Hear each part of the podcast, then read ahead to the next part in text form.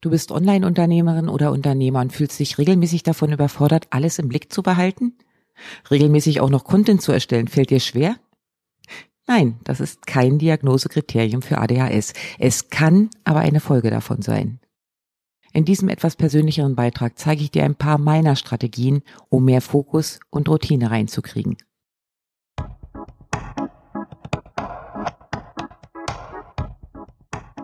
Willkommen beim Text and Sell Podcast. Hier erfährst du Step by Step, wie du dieses Verkaufen mit Worten hinbekommst. Denn, yep, wie du schreibst und was du rausgibst, entscheidet massiv darüber, ob du mit deiner Selbstständigkeit gutes Geld verdienst oder einfach nur ein teures Hobby betreibst.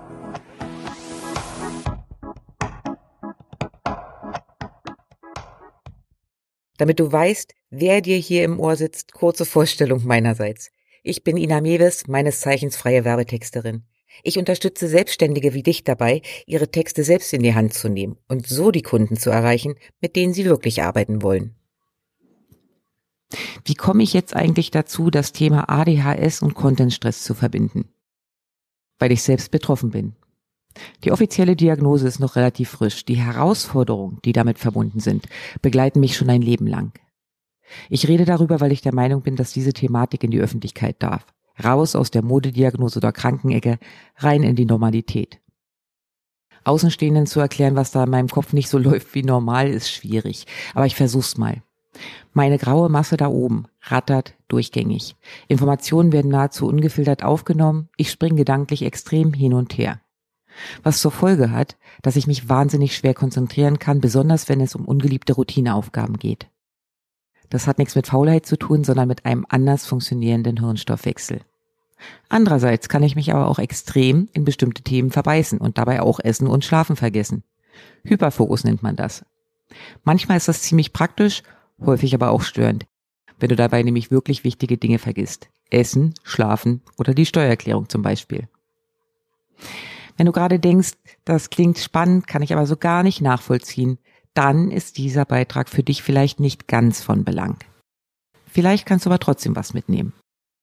Ich weiß aber mittlerweile, dass es da draußen jede Menge Monkey Brains wie mich gibt, denn obwohl nur ca. 5% der Bevölkerung ADHS hat, finden sich unter Selbstständigen ca. 20%, die entweder die Diagnose mit mir teilen oder auch ohne offiziellen Stempel wissen oder zumindest ahnen, dass sie betroffen sind. Und für die ist dieser Beitrag besonders gedacht. Worin liegt eigentlich die Herausforderung? Wenn du online verkaufen willst, musst du dich zeigen. Du brauchst Content. Regelmäßig, relevant, auf verschiedenen Kanälen. Das Thema hatten wir ja schon mehrfach. Blöd nur, wenn dir das zwar klar ist, die Umsetzung aber extrem hapert. Weil ständig irgendwas anderes, ach so spannendes durch dein Gesichtsfeld springt und du damit den Fokus auf diesen wichtigen Teil deines Marketings verlierst. Was ich zum Beispiel sehr häufig erlebe, ist eine anfänglich große Begeisterung für neue Social-Media-Formate, fürs Bloggen und Co. Hm, kein Wunder. Das ist ja alles erstmal ziemlich aufregend. Es gibt Bestätigung von außen, das Dopamin rauscht nur so durch. Mit der Zeit fehlt aber dieser Kick, weil die Ergebnisse sich nicht sofort zeigen oder weil man sich auch schlicht daran gewöhnt, dass auf Beiträge eben bestimmte Reaktionen folgen. Andere Dinge sind auf einmal interessanter, zum Beispiel ein erster selbst erstellter Online-Kurs oder du beginnst eine spannende Kooperation. Manchmal reicht es schon, dass du dich in ein neues Thema mit Begeisterung einarbeitest und dann nach ein paar Wochen mit Frecken feststellst, ich habe ja schon ewig nichts mehr veröffentlicht. Ja, und dann schläft das Ganze irgendwann ein oder wird halt zur Qual. Wenn du dir mein Social Media Profil oder auch den Podcast hier anschaust, wirst du genau solche Lücken immer mal wieder feststellen.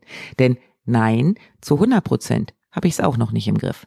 Aber es läuft seit einer Weile schon deutlich, deutlich besser. Weil ich mir meine Tricks angewöhnt habe und die möchte ich heute mit dir teilen. Was für mich die absolute Katastrophe ist, wenn ich lediglich plane, wie oft ich wo rausgehen will, aber ohne eine Idee davon, worum es gehen soll. Nicht falsch verstehen. Mein kreatives Köpfchen spuckt dann schon was aus. Aber leider passt das in vielen Fällen nicht wirklich zu dem, was jetzt gerade meinem Business nötig ist. Oder ich verliere mich in der Recherche nach Themenideen und erwische mich am Ende dabei, eine Einkaufsliste für ein super lecker klingendes peruanisches Rezept auf den Zettel zu haben, das mir bei YouTube untergekommen ist, als ich nach Inhalten für meinen Blog gesucht habe. Die vermisse ich allerdings immer noch auf dem Blatt. Deshalb nehme ich mir bewusst Zeit und plane meinen Content längerfristig vor. Ich beginne damit zu überlegen, wo ich in den kommenden Wochen beziehungsweise Monaten thematisch hin will. Denn das kann wechseln. Selbst wenn du es schaffst, dich auf eine klare kleine Nische festzulegen, wirst du unterschiedliche Angebote im Laufe des Jahres haben. Wenn ich etwas rund ums Verkaufen im Newsletter rausbringe, sollte in den Wochen davor der Fokus natürlich dort stehen. Wenn es um Content geht, tanze ich logischerweise dazu meine Reels. Okay, Scherz. Reels sind cool, getanzt habe ich aber da noch nie und das werde ich wohl auch nicht. Also, ich weiß, was ich in der kommenden Zeit verkaufen will. Dann überlege ich mir, welche Podcast-Folgen oder Blogbeiträge passen könnten und schreibe die mir auf. Anschließend plane ich von dort aus auch direkt gleich den Social Media Content. Das ist dann auch einfacher, da ich aus einem Blogbeitrag ja sowieso mindestens drei Posts rausholen kann und damit die jeweilige Woche schon gut abgedeckt habe. Und das ist dann eine Liste bei mir in Excel mit Themen, die wirklich Sinn ergeben. Mit diesem Plan arbeite ich dann und umgehe so das Risiko der Ideenflaute oder die Gefahr, thematisch völlig abzuschweifen. Ein ganz, ganz wichtiger Tipp, gib bitte nicht spontanen Ideen immer sofort nach. Das ist das klassische Problem. Wir haben zu viel Begeisterungsfähigkeit. Zu viele spannende Nüsse, die man jagen kann.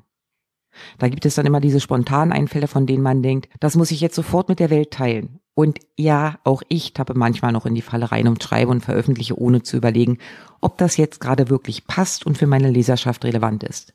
Oder ob ich nicht einfach nur wieder eine für mich mega spannende Nuss entdeckt habe und überzeugt bin, dass es für alle anderen auch genauso interessant ist wie für mich. Was es meistens nicht ist. Was hilft? Ich schreibe meine Blogbeiträge grundsätzlich als Google-Dokument vor, so kann ich meine Kreativausbrüche ausleben, lass sie aber eben erstmal als Dokument in meiner Sammlung und veröffentlicht wird, was ich ursprünglich geplant hatte. Falls das Dokument und sein Inhalt auch nach ein paar Wochen noch meinen kritischen Blick standhalten, dann wird's überarbeitet und darf vielleicht auch ganz regulär mit raus. Wenn es dann passt. Häufig schmunzel ich aber einfach ein paar Monate später über mich selbst und was mir da wieder, ja, durchs Hirn geschossen ist als ADHSler, Scanner, Monkey Brain, wie auch immer du dich bezeichnest, hast du wahrscheinlich auch ständig neue Konzepte am Start.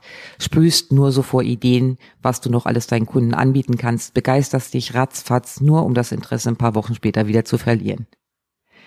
Das ist eine feine Sache, denn du wirst selten da sitzen und denken, ja, keine Ahnung, was ich als nächstes umsetze oder verkaufe. Es hat aber auch den Nachteil, dass die Konsistenz in deinem Marketing fehlt und die ist wichtig. Wenn du thematisch immer wieder springst, wofür sollen die Leute dich dann als Experte wahrnehmen?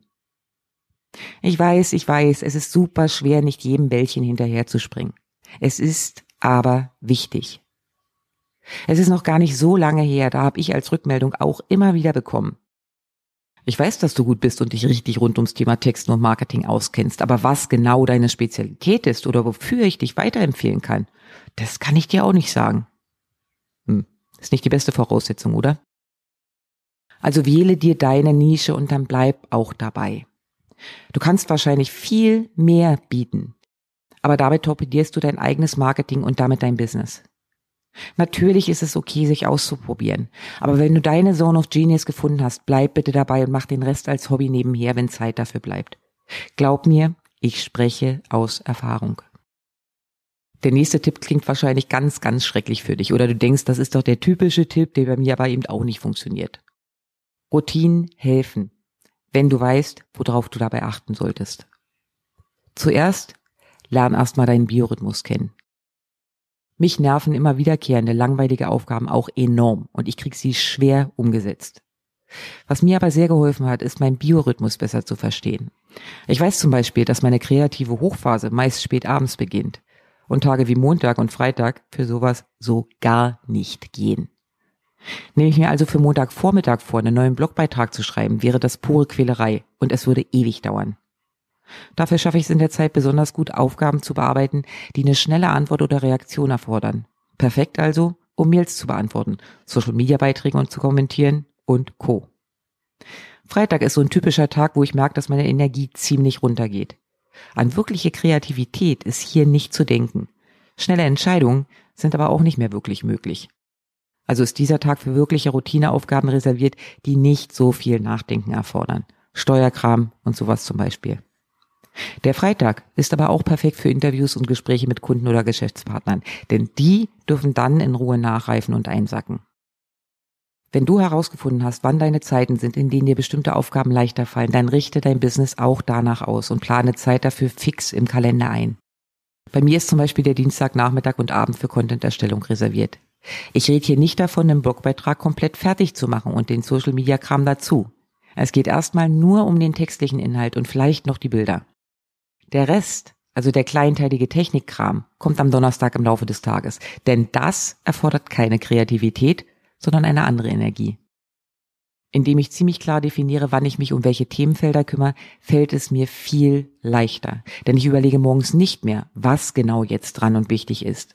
Das ist klar. Und das gibt mir mehr Fokus für genau diese Aufgaben. Und ich verpasse auch weniger Termine. Denn wenn die immer gleich sind, ist irgendwann klar, Donnerstag ist Coworking in meinem Club.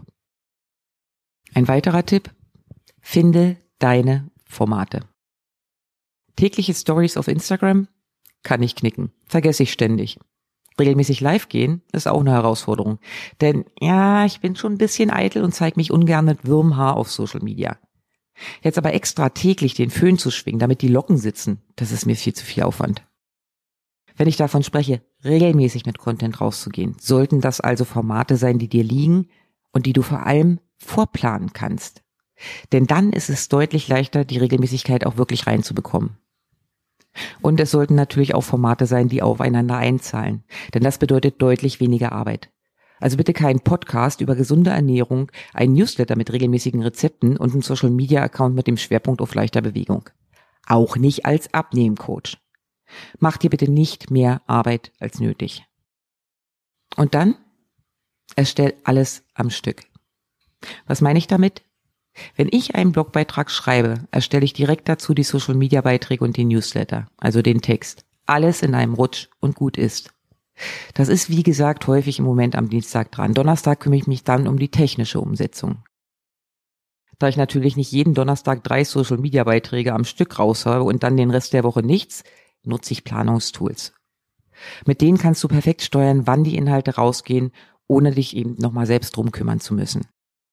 Mit dieser Arbeitsweise spare ich nicht nur enorm Zeit, ich kann vor allem die restliche Zeit nutzen, um mich um alles andere zu kümmern, statt mich jeden Tag mit dem Thema Content beschäftigen zu müssen. Fazit? Gerade wenn du wie ich Schwierigkeiten damit hast, Regelmäßigkeit in deine Abläufe zu bekommen, solltest du schauen, dass du strukturiert vorgehst, auch wenn es erstmal unlogisch klingt. Plane deine Inhalte schon weit im Voraus, statt einfach spontan was zu erstellen und geh dabei bitte strategisch und sinnvoll vor. Welche Inhalte zahlen auf dein Business ein und welche dienen nur dazu, dein Mitteilungsbedürfnis zu befriedigen? Überleg dir, wann für dich perfekte Zeiten sind, um dich der Content-Erstellung zu widmen und wie du die Abläufe vereinfachen kannst. Eine Möglichkeit ist, Inhalte für verschiedene Plattformen am Stück zu erstellen, die technische Umsetzung zeitlich vom Kreativteil zu trennen und mit Planungstools zu arbeiten. Falls du dich hier wiedergefunden hast und dir weitere Fragen unter den Nägeln brennen, schreib mir gerne Mail dann nehme ich meine Tipps dazu gerne hier im Podcast mit auf.